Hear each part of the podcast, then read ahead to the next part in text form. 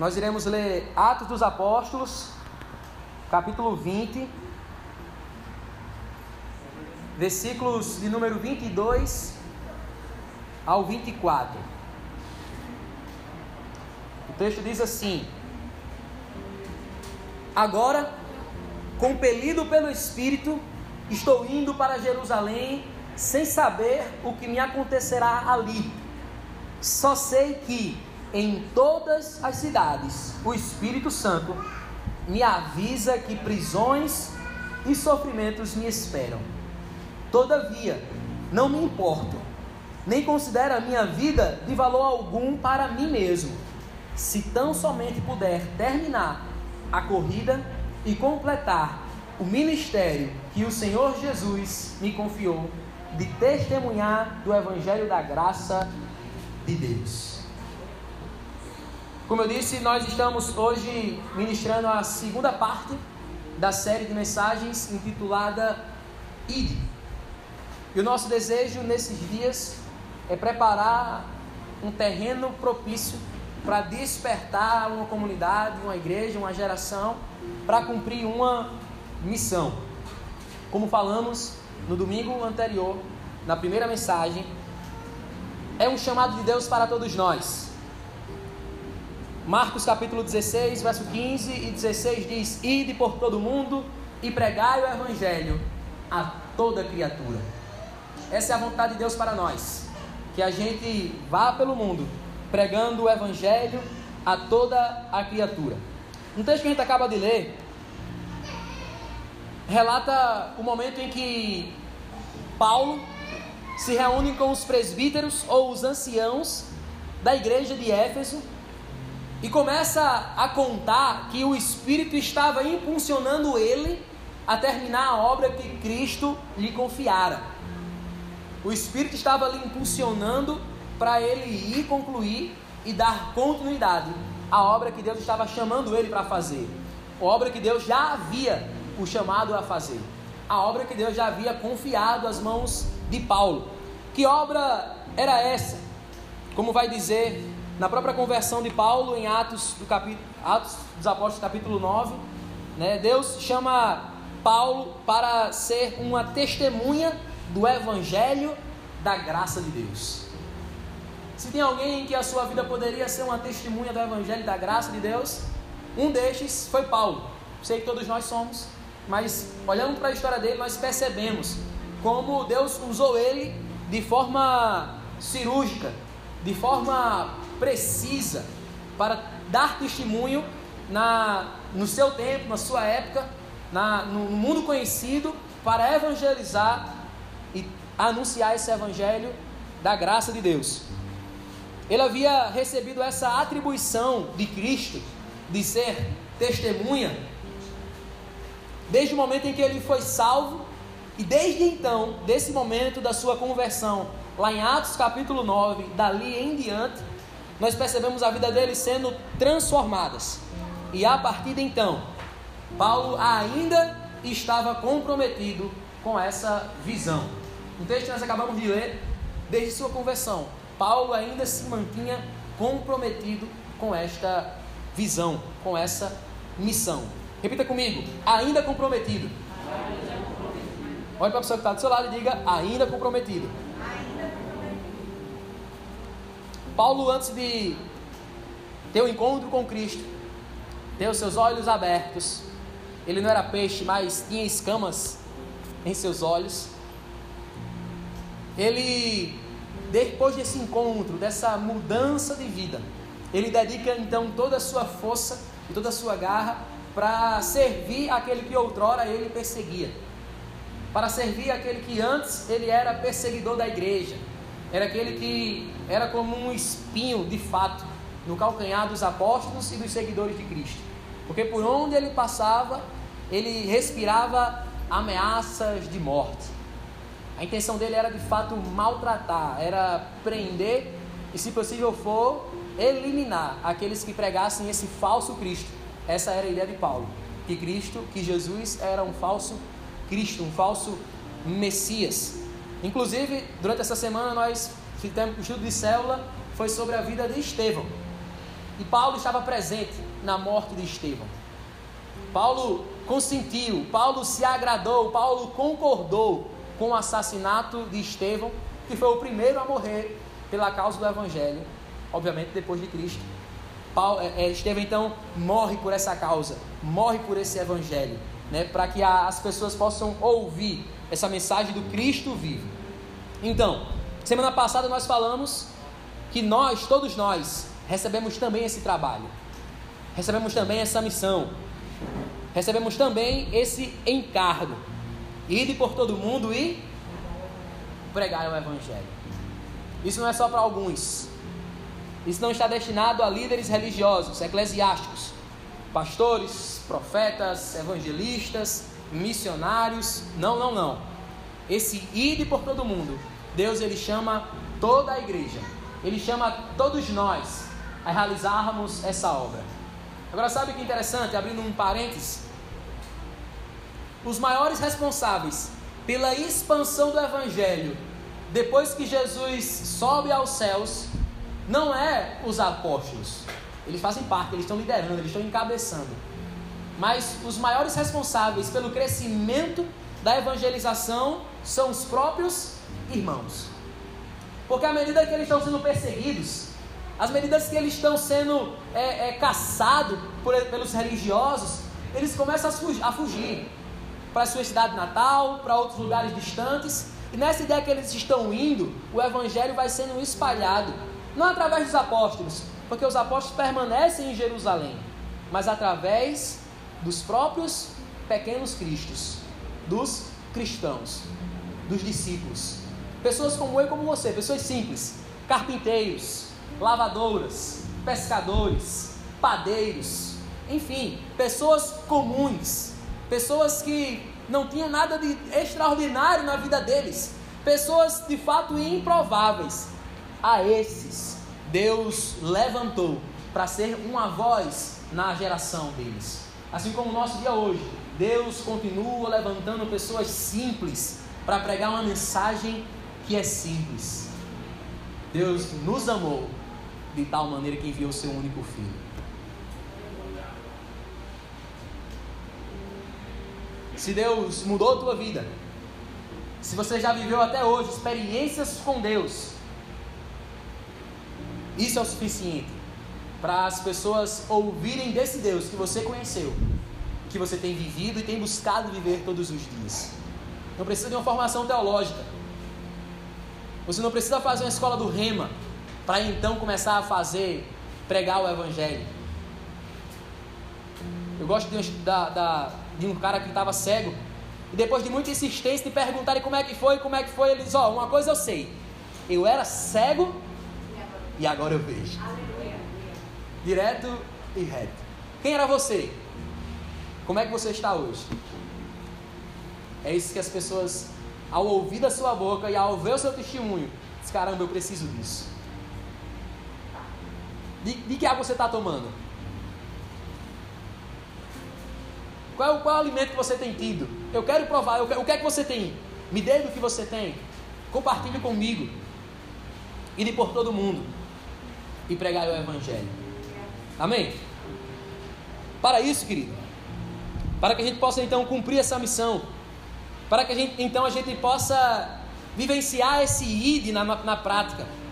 Para que a gente possa romper as barreiras da religiosidade, das limitações, das preguiças, do conformismo, do comodismo, nós precisamos ser cheios e permanecer cheios do Espírito Santo. Repita comigo: ser cheio, ser cheio. E permanecer cheio. São coisas que se complementam, mas faz parte de um processo distinto. Ser cheio e permanecer cheio é necessário para que a gente possa cumprir essa missão. Porque afinal de contas, é o Espírito Santo que vai nos impelir, que vai nos habilitar, que vai nos impulsionar a concluir esse trabalho e essa obra. Não é feita por mãos humanas, não é por força e nem por violência, mas é pelo meu espírito, diz o Senhor. Precisamos da dependência desse Espírito, precisamos estar nessa condição diária de ser cheio desse Espírito. Eu quero falar um pouco sobre isso nessa noite. Falar sobre o Espírito e o ID. Ou em pequenas, pequenos pontos, não precisaria abordar muito. Eu sei que se fosse falar do Espírito Santo, a gente ia falar muito e muito mais. Mas eu quero compartilhar apenas três coisas que o Espírito faz em nós, em que o Espírito opera em nós, para que a gente possa cumprir a nossa missão, para que a gente possa cumprir nossa visão, para que a gente possa cumprir o nosso ID. Então eu quero falar com você nessa noite sobre isso, sobre o Espírito e o ID. Mas antes disso eu preciso abrir mais uma vez um parênteses que eu tenho batido nessa tecla. E volto mais uma vez a, a bater e a falar sobre isso. Querido, a minha visão de evangelho, a minha visão da mensagem, a minha visão para este mundo, como falamos domingo passado, todo cristão, ele precisa ter, quantos se lembram? Um coração para Deus e uma visão para o mundo. Essa foi uma frase que nós iniciamos na, na primeira parte. Precisamos ter um coração para Deus e uma visão para o mundo. E eu te pergunto: que visão nós temos tido para o mundo? A verdade é, querido, que a visão da igreja ela tem sido um pouco desfocada. Não vou dizer todas, a igreja santa de Cristo, mas a igreja santa de Cristo permanece no mesmo, no mesmo patamar, continua na mesma função, a obra continua fluindo. Mas alguns dentro da igreja, líderes ou não, foram desfocados com uma visão errada ou com uma visão limitada. Se você sabe, a palavra de Deus nos diz que se, se, o, se o povo que não tem visão, ele perece. Parafraseando, é isso que o texto vai dizer. Sem visão, o povo se desvia. Precisamos estabelecer bem a nossa visão. Que visão é essa? Se tratando em ID, se tratando em evangelismo. A visão pelo qual nós olhamos o mundo lá fora. Muitos têm adotado um evangelho escapista. Pessoas que estão fugindo desse mundo. Esse mundo jaz do maligno, lavei as minhas mãos, eu estou é, seguindo para o céu. Quem quiser ir, que venha. Muitos têm tido essa mesma ideia, uma ideia que, como eu já mencionei várias vezes, vem lá de trás. É uma ideia muito mais pagã do que cristã. É uma ideia muito mais grega do que judaica. Uma ideia de que a matéria é má e o espírito é bom, então eu tenho que, tudo que envolve matéria, eu tenho que abandonar, eu tenho que abolir, eu tenho que esquecer e me me esconder em uma bolha, me esconder em um, em um, em um mojeiro. Não é isso mesmo? Mojeiro, né? Mosteiro. Um mosteiro para buscar a minha santidade, a minha salvação e, sabe? Pessoas que estão esperando um fim iminente. E esse fim, essa tribulação que está por vir, tem feito com que as pessoas olhem para essa situação e dizem: meu irmão, não está acabando, eu, eu vou procurar a minha salvação. É como se o diabo tivesse vencido a batalha e o mundo jaz nele e não tem nada que a gente possa fazer. É como se a batalha tivesse perdida porque o diabo agora está reinando sobre governos, sobre cidades, sobre ideias, sobre cultura. E então o que nos resta é nos unir em oração e continuar orando pela salvação de outros. Querido, mas o plano de Deus não mudou, permanece o mesmo. Gênesis, nós percebemos Deus chamando o homem dizendo: sejam férteis e multipliquem-se, subjuguem a terra, governem sobre ela. Passa-se a queda, vem então o dilúvio, pós-dilúvio, mais uma vez Deus olha para Noé para um homem e diz mais uma vez: sejam férteis e multipliquem-se, governem e subjuguem a terra, reinem sobre ela. O plano de Deus permanece o mesmo. Jesus me ensina a orar, eu vou ensinar, pega a chave. Senhor, venha o teu reino, estabelece aqui na terra o teu reino, como ele é no céu. Eu te pergunto, o plano mudou? Deus está botando a gente no barco mais uma vez para fugir? Não. Ele nos colocou aqui para estabelecer um reino. Ele nos colocou aqui para anunciar uma mensagem de salvação e de que é chegado o reino dos céus. Ele nos colocou aqui para mudar sociedades. Querido, a nossa sociedade, ela será mudada quando as pessoas serão se tornarão mudadas. Quando a, mudando, mudando pessoas, mudamos sociedades. Então a gente pensa, não, não nos, nos envolvemos com política, um exemplo, porque a política é má. A verdade é que as pessoas que estão lá são más, por isso a política é má. O evangelho, a intenção é salvar almas, sim ou não? Mudar vidas, sim ou não? Se essas vidas são mudadas, a política mudará, sim ou não? É consequência natural. A igreja é responsável por estabelecer, por estabelecer grandes fundamentos na sociedade: faculdades, hospitais, casas de abrigo, cuidado com órfãos, com viúvas. A igreja é esse papel, essa mão social, sabe? É esse instrumento de mudança social. Mas quando a igreja perde essa visão de mudar o mundo pela mensagem da cruz, ela começa então a focar simplesmente e unicamente na sua própria salvação. Salvar a sua alma é o primeiro passo.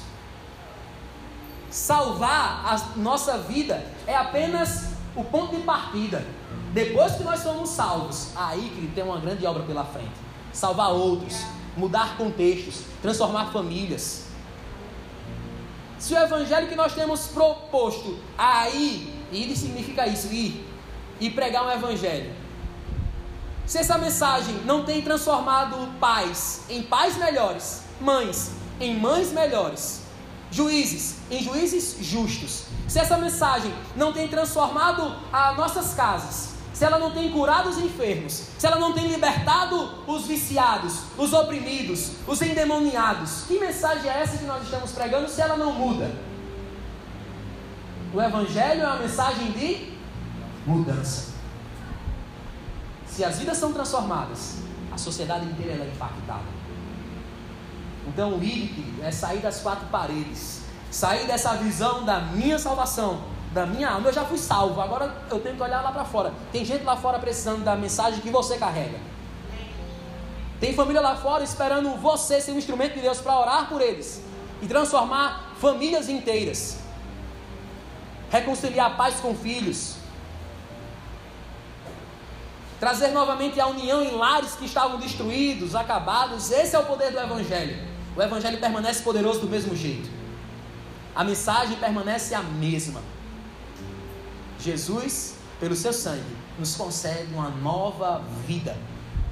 Vida plena e vida abundante. Que começa aqui e começa agora. Não só lá nos céus, iremos desfrutar de outra fase lá. Mas é uma vida eterna que começa agora. Experiências e vivências sobrenaturais que não, que não está nos esperando apenas lá, mas começa aqui. Que a nossa visão querido, de pregar essa mensagem, de mudar essa sociedade, possa assim ser alinhada com a visão da palavra de Deus. Deus não desistiu de salvar o mundo e por isso ele está reunindo um punhado de gente para levar para casa. Não. Ele estabeleceu pessoas para ser sal nessa terra e ser luz nesse mundo. Agora, como é que a luz vai ser luz dentro das quatro paredes? Ela vai iluminar o quê? Quatro paredes. Agora, como é que o sal vai mudar, vai dar vida e sabor às pessoas, vai dar gosto, se permanece dentro de um saleiro? Deus quer estabelecer o reino através de mim e de você. Aonde, pastor? Aonde eu e você estiver. Mecânicos pregando o evangelho. Falando do conserto. Que eu não posso fazer como mecânico, mas Jesus faz na tua vida. Aleluia. A gasolina pode estar cara, mas a salvação é de graça. E aí vai. Deus vai te dar a estratégia que lhe sobra.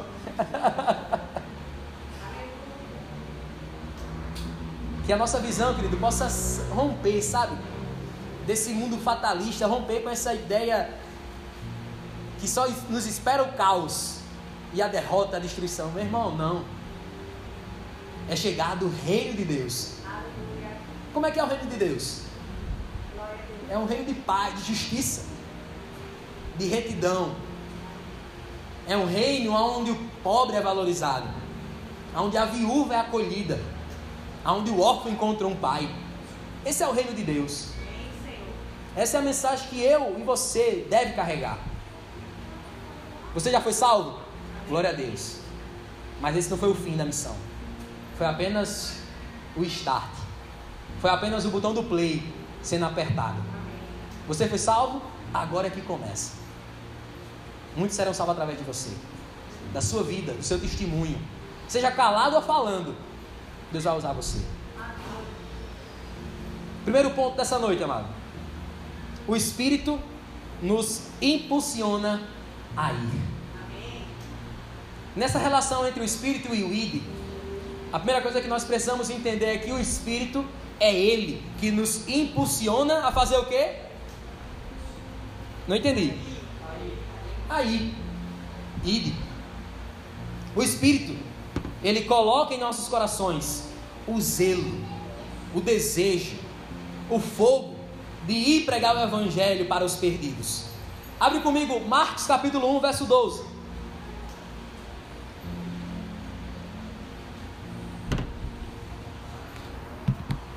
Marcos capítulo 1, verso 12.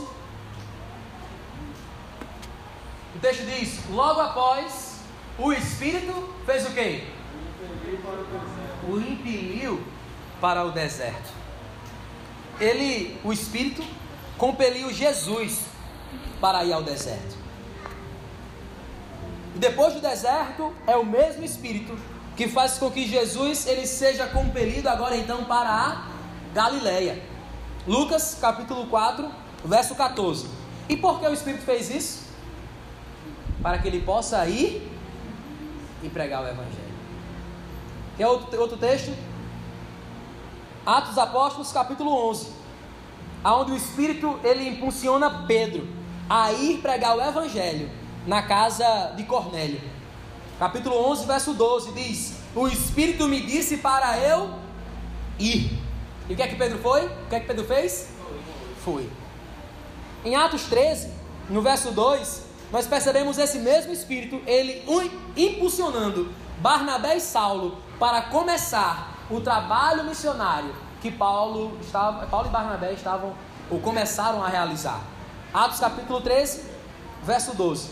O Espírito disse: Separe para mim Barnabé e Saulo para a obra que eu tenho os chamado. Atos capítulo 1, verso número 8. Esse mesmo Espírito, que ele continua a impulsionar vidas, a ir para pregar essa mensagem.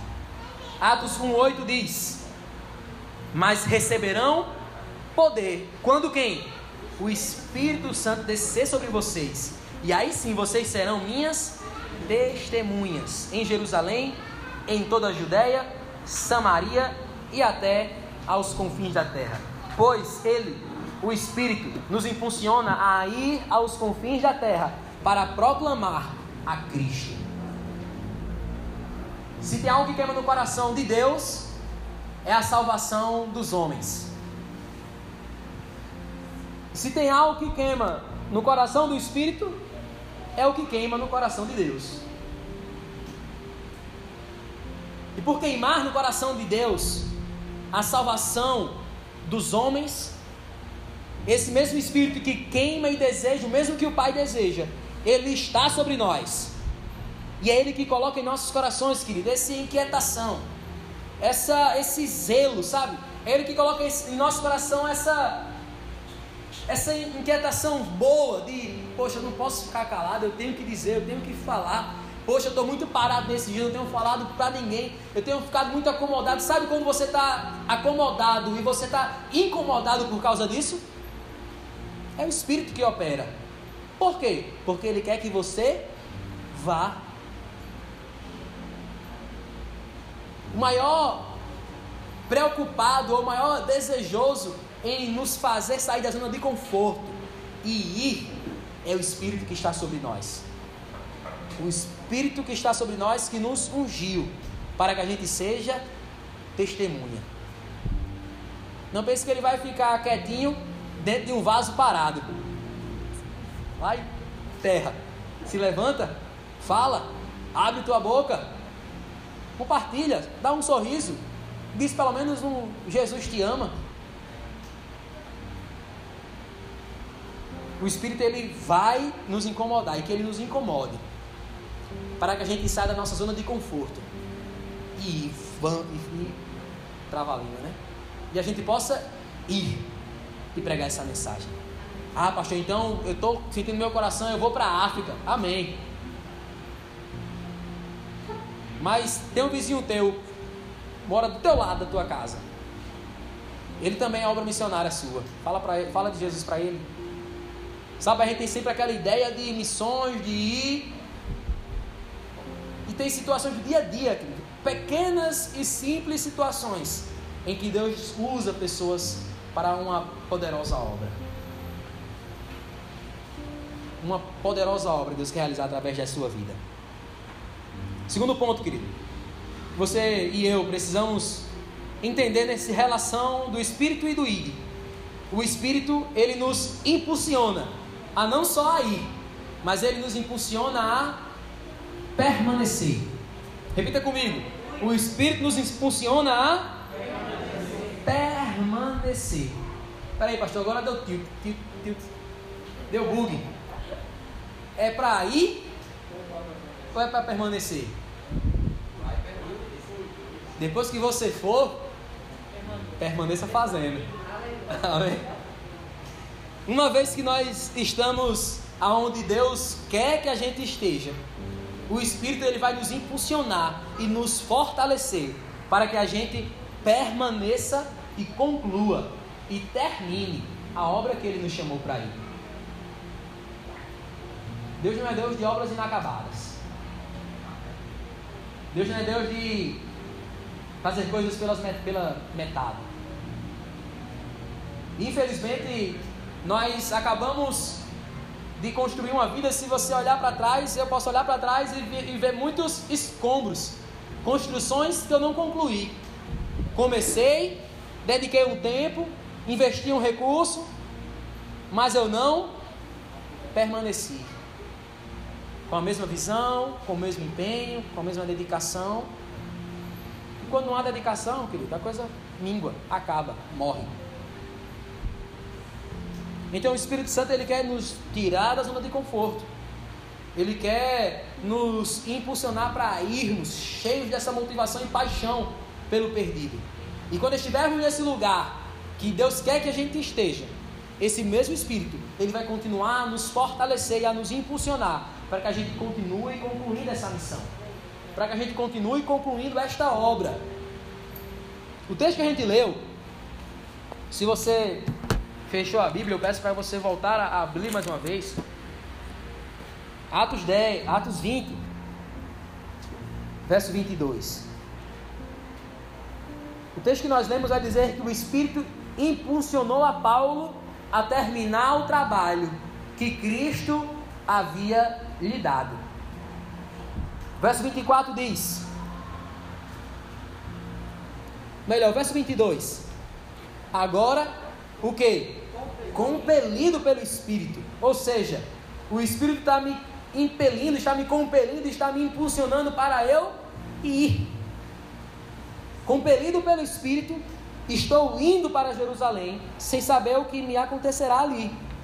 Só sei que em todas as cidades o Espírito que o Espírito Santo me avisa que prisões e sofrimentos me esperam.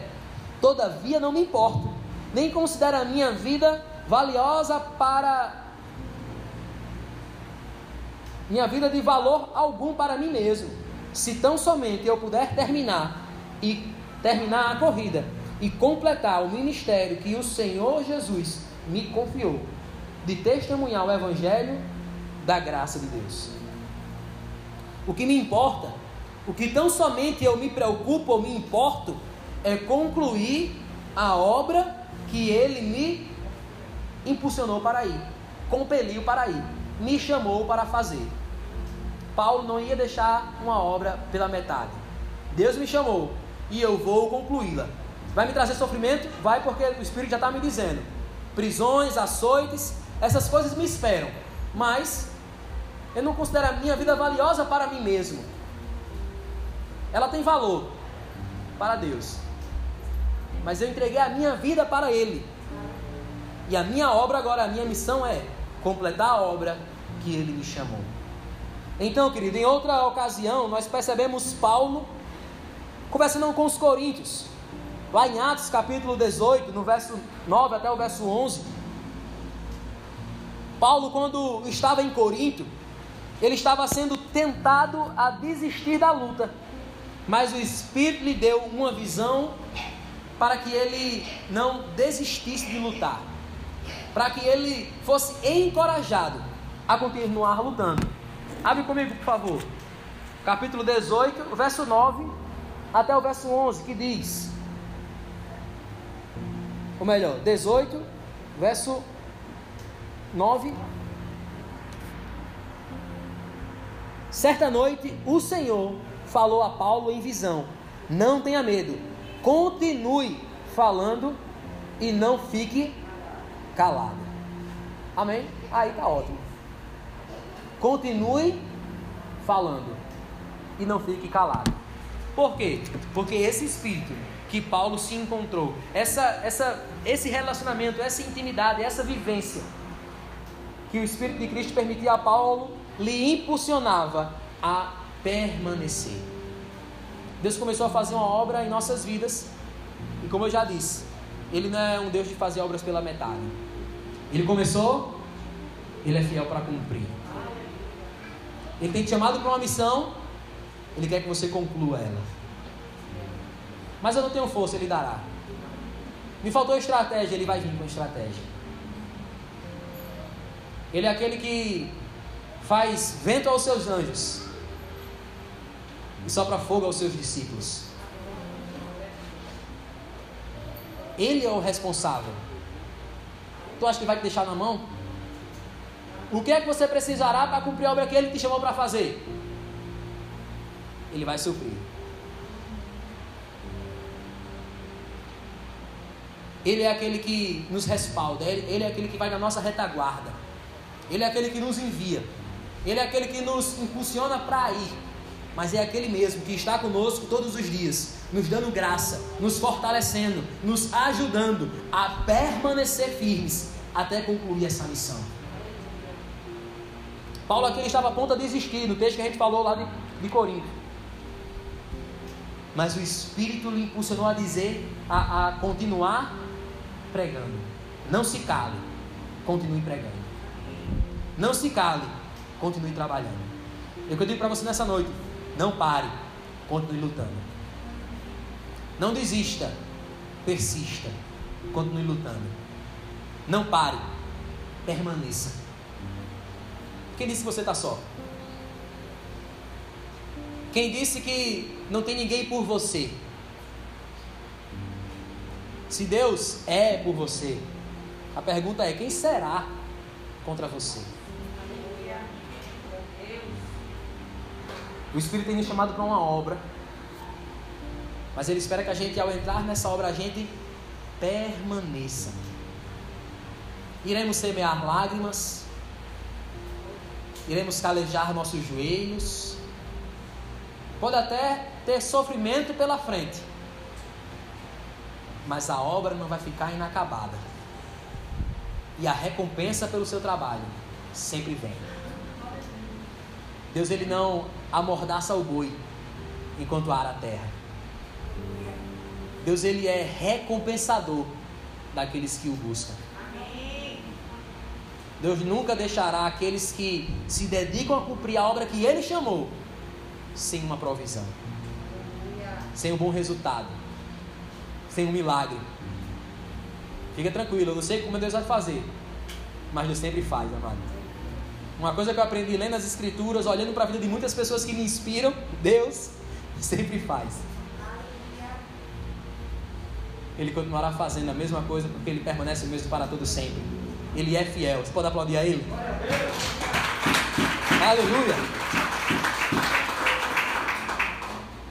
Quando nós somos tentados a desistir da obra, o Espírito ele vai nos ajudar a permanecer. E é por isso que é tão importante que a gente permaneça cheio e continue cheio. Por isso que é tão importante que a gente se encha e permaneça se enchendo. Como diz Efésios capítulo 5, verso 18: Não se embriaguem com vinho, onde há contendas, mas encham-se do Espírito Santo. Como nós compartilhamos na nossa célula essa semana, não basta apenas ter o Espírito presente, é necessário ter o Espírito presidente. Não basta ter simplesmente o Espírito conosco. Ele espera que o Espírito esteja operando em nós e através de nós. Deus não só quer que você tenha o Espírito presente na sua vida, porque quando nós entregamos nossa vida a Cristo, nós temos o primeiro, uma primeira experiência com o Espírito Santo, que é o recebimento dele, é o primeiro batismo. Existem três. Nós recebemos esse Espírito e então ele agora habita em nós. Depois dessa habitação, o segundo batismo, ele é simples. Ele precisa ser automático. Ele não é o resultado de uma vida de santidade. Na verdade, ele é o resultado de uma graça que me alcançou. E agora o processo começa. É o batismo nas águas. Não, quando eu for santo, aí eu me batizo. Irmão, o batismo é para indicar que a obra começou a, a acontecer na tua vida. Então, entrega minha vida a Cristo, há um primeiro batismo, o Espírito vem sobre mim. Depois que ele está sobre mim, que agora eu sou filho, sou selado, sou pertencente da graça do povo de Deus, ele me chama agora para descer as águas, para simbolizar, para mostrar para as pessoas que eu morri para o mundo e nasci para Deus. Mas não basta só ter o Espírito presente. Deus quer que o Espírito governe nossas vidas. Ele quer que o Espírito presida, governe, dirija a nossa vida. E para isso nós precisamos nos manter cheios desse Espírito. E é onde há necessidade de buscarmos continuamente esse enchimento. O batismo no fogo é apenas mais um dos símbolos, ou é, é, não é apenas, a verdade é que é o terceiro batismo que libera esse se encher de uma forma diferente. Novas ferramentas vêm, novas armas, novas capacitações vêm de forma espiritual, dons, talentos, graça da parte do Espírito que nos ajudará a permanecer cheio e a continuar cumprindo a obra, curando enfermos, libertando cativos, podendo então ser profeta, podendo então é, discernir espíritos e expulsar eles depois de discerni-los. A gama de dons que o Espírito libera depois do terceiro batismo, que é o do batismo de fogo, é um mar infinito, é um oceano. Mas precisamos entender que nós devemos ser cheio do Espírito e também permanecer cheio dele. Se encher todos os dias. Buscar esse enchimento. Porque sem esse enchimento, sem essa manutenção diária desse enchimento sobre nós, aquele impulsionar, ele vai perdendo força. Porque a gente vai silenciando o Espírito. O Espírito está te chamando, vai, e tu, não, amanhã. O Espírito diz, persiste, e aí tu diz, nada, já cansei. E a gente vai abafando, abafando, abafando, quando a gente para de buscar esse enchimento contínuo e diário. Mas, pastor, como é que eu faço então para ser cheio do Espírito? Primeira coisa, querido, só recebe quem? Quem pede. Tem pedido? Primeiro passo. Peça, ele será dado. Depois de pedir, tudo que provém do reino é da fé. Porque sem fé é impossível agradar a Deus. Você está orando para ser cheio do Espírito? receba esse enchimento pela fé. Já receba agradecendo. Já receba destravando e experimentando frutos dessa fé. Crendo, glorificando, vivendo como se já tivesse cheio. É como Jesus disse: olha, mentalize, pense, olha, ordena esse monte, vá, e assim acontecerá. Ou seja, ele pede para que a gente crie uma, uma imagem na nossa mente. Crie essa ideia, crie essa imagem. Uma imagem que comunica com a sua fé. Essa, esse recebimento pela fé. Essa confissão de fé. Peça e se agarre a essa certeza. Eu sou cheio do Espírito Santo e permanecerei cheio, porque o Espírito Santo está sobre mim. Não estou só, não é obra das minhas mãos. O Espírito tem me chamado e me capacitado para vivenciar isso e eu quero todos os dias e eu tenho cedo cheio todos os dias. Ele precisa, você precisa então, querido, começar a entrar nessa ideia, nesse lugar de fé e destravar a sua fé. Porque sem fé é impossível agradar a Deus. Declare isso, fale isso. Abra sua boca e fale. Porque a boca fala do que está cheio o coração. Isso é apenas três, três conselhos simples demais. A oração entra no bolo, o pedido está dentro disso, né? Leitura da palavra. Faça, faça, faça é, é, pro, pro, compromissos com, de jejum diante do Senhor. Tire períodos de jejum e busque a face dele, busque a presença dele. É nessa dinâmica diária e cotidiana, querido, é nesse dia após dia que nós nos mantemos cheios do Espírito. O Espírito presente e o Espírito presidente. Deixa Ele governar você, irmão. Deixa Ele guiar a sua vida. E aí sim você vai ser uma ferramenta poderosa no evangelismo dessa geração. Sem o Espírito ser o governador da sua vida, o seu ID vai ser danificado. O seu êxito em cumprir o seu ID vai ser prejudicado. Se você não deixar o Espírito tomar o lugar que ele merece. Nós já cantamos aqui ainda agora. Tome o lugar de honra. Deixa ele tomar esse lugar na sua vida. E terceiro e último ponto, para concluirmos a nossa mensagem de hoje. Nós já falamos que o Espírito, ele nos impulsiona para. Vamos lá, me ajuda? Para ir. Mas também ele nos impulsiona a permanecer nessa mesma dinâmica, insistindo, fazendo, operando. E terceiro e último ponto, querido.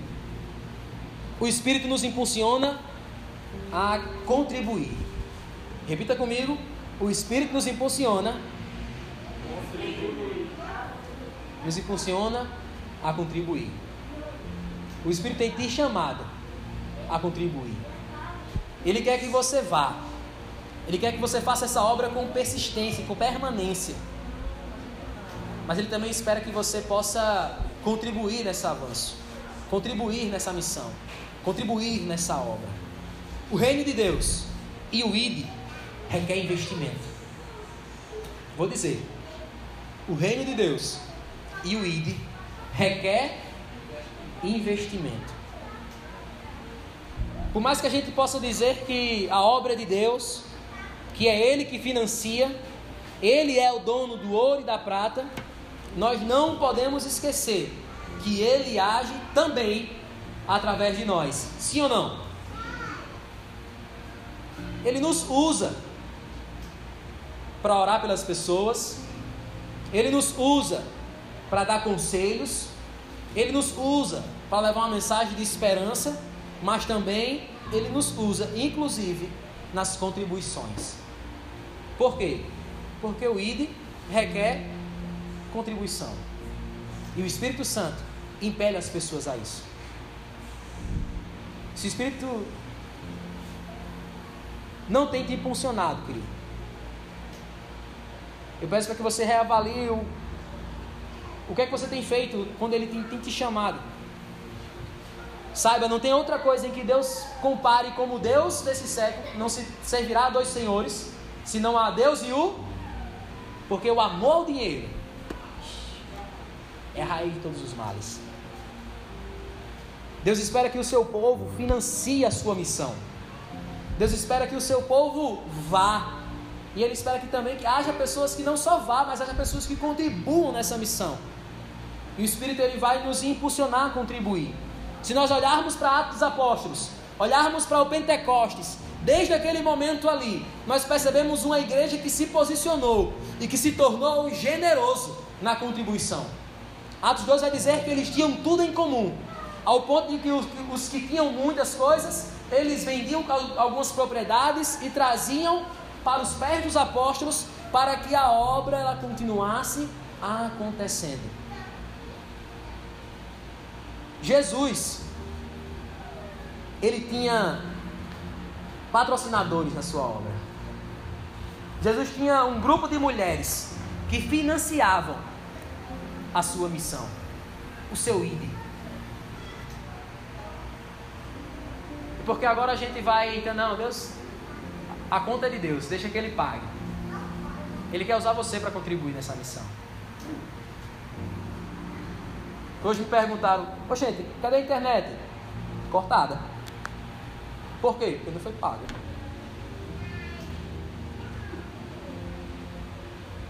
Temos muitos sonhos. Deus sabe do meu coração, eu queria poder abrir e eu sonho isso, poder abrir uma fundação. Fundação Sal e Luz. Para que através de uma fundação como essa nós possamos ter acesso a recursos recurso muitas vezes que é disponibilizado pelos governos para ações sociais, de trazer dignidade para necessitados, para poder ajudar em profissionalização de pessoas, cursos técnicos. Mas tudo isso requer investimento.